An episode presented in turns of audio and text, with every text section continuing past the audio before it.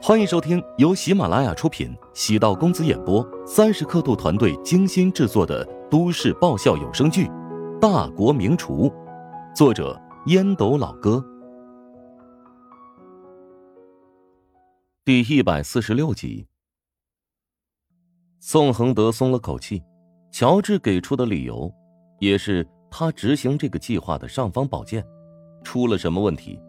最终朝陶如霜和詹世坤两人的矛盾上引，陶南方只会默许。嗯，你写的计划很缜密，但是还有些细节需要优化。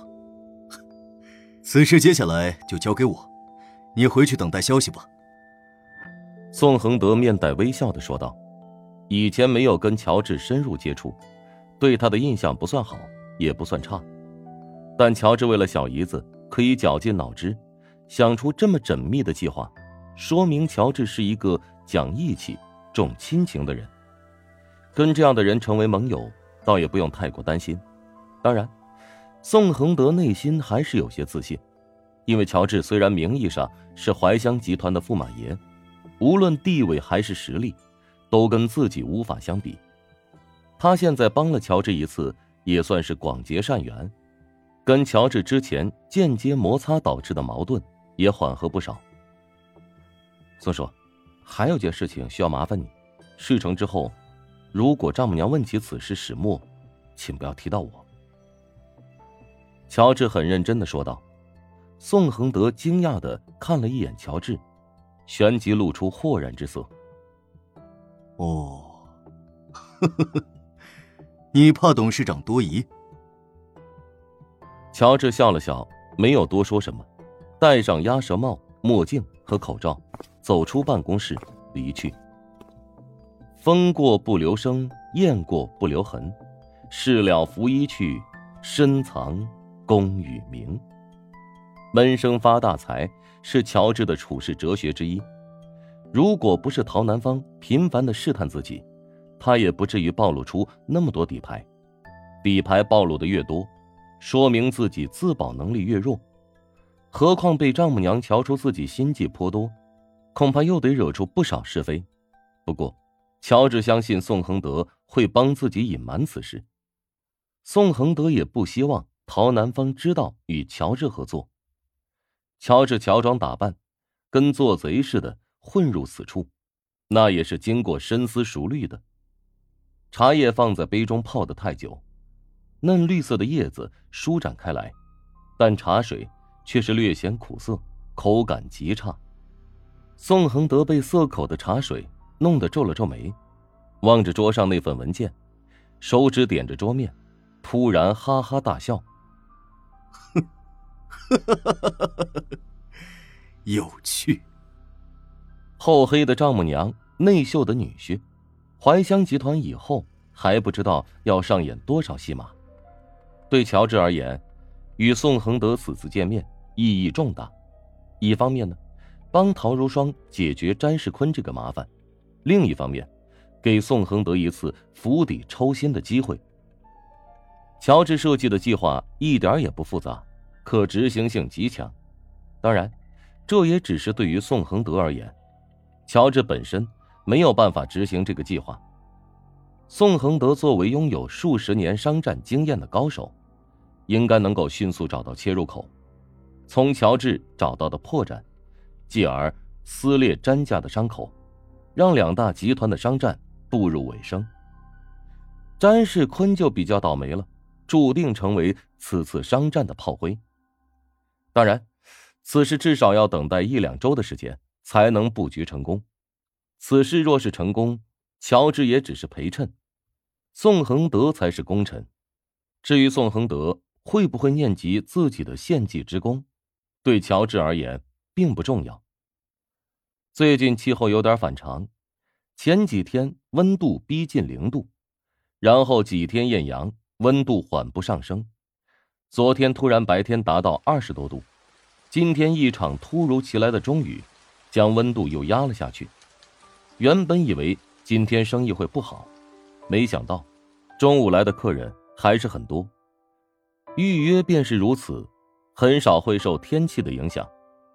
返回食堂，沈贤已经做好了不少准备工作。他比想象中要更快的适应了新环境。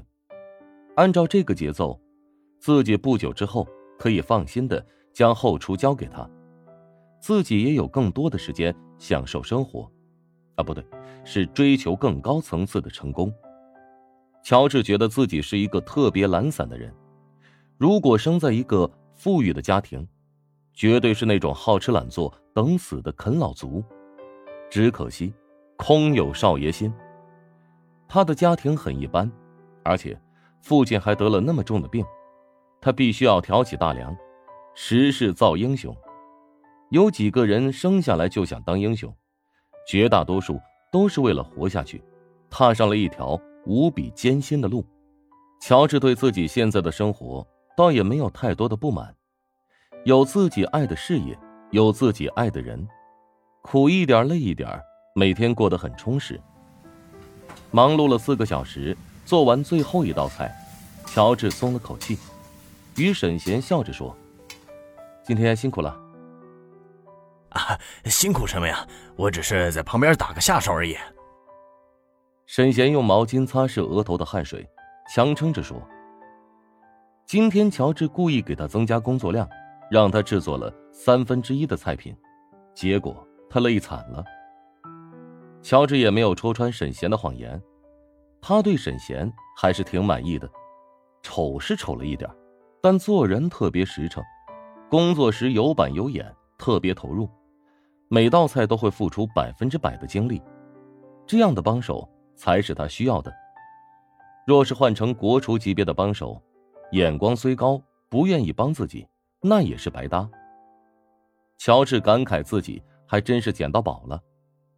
至于沈贤暂时跟不上工作强度，那也没关系，就跟练马拉松的人一样，一开始肯定特别吃力，等适应了强度之后，便能坚持下去。乔治需要注意的是，不能让沈贤拼速度。忽略对质量的要求。沈贤对乔治那是五体投地。以前他觉得乔治拿到内部选拔赛第一有运气成分在内，但只有跟在乔治的身边，体验一下网红食堂的工作强度，才知道他的成绩是货真价实的。沈贤的韧性十足，他决心要加倍努力，尽快追上乔治，否则。总觉得对不起自己拿的那份高薪。乔治给沈贤倒了一杯温水，拉着他来到楼梯口，掏出了一根香烟。香烟是乔治跟周冲拿的。自从乔治经常来到楼梯口，员工们放松的地方已经转移到其他地方了。沈贤接过烟，手腕不自然的微微颤抖，自嘲的笑道：“我我这是故意的。”乔治在沈贤的肩膀上按了按，演技很逼真嘛。难怪郑老说服我来这里之前，曾经语重心长的说过，在你身边啊可以学到很多东西的。相互学习，你身上也有值得我学习的地方。哦，哪儿啊？你对火候的把控很好，对调味比我更加敏锐。一看就是假话。两人不约而同的笑出声，沈贤笑起来特别难看，像一块被搓皱的抹布，怎么捋也捋不平似的。乔治敛去笑容，一本正经的说：“老沈，我欣赏你的实力，我的事业虽然刚干起步，但未来版图里你会承担很重要的角色。”沈贤莫名的感动，我会好好干的。乔治随后又给沈贤灌输了不少思想，他得跟沈贤洗脑，让他死心塌地的卖命，房子、车子、美女轮番上阵轰炸。至于是否实现，那还得看实际情况。乔治深谙当老板的那一套思想工作哲学。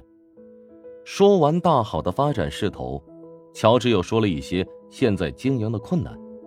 那你看啊，表面上看上去呢。咱每天业绩都很好，很多地方都需要投入，是吧？学校里有四个保安，他们的工资都是食堂给开的。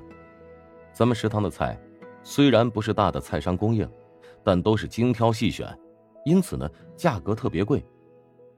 还有啊，员工们太养了，打扫卫生的阿姨上个月工资四千多啊，说出去谁信呢？说到难处，乔治差点潸然落泪。哎，要不这样吧，我每个月的工资啊稍微降一点。哎，咱再难也不能苦了兄弟啊。乔治见沈贤这么单纯，觉得自己好像有点过分了。见洗脑洗的差不多，乔治结束了这场意义重大的对话。刚推开楼梯门，便看到丁婵姣好的脸上尽是紧张之色。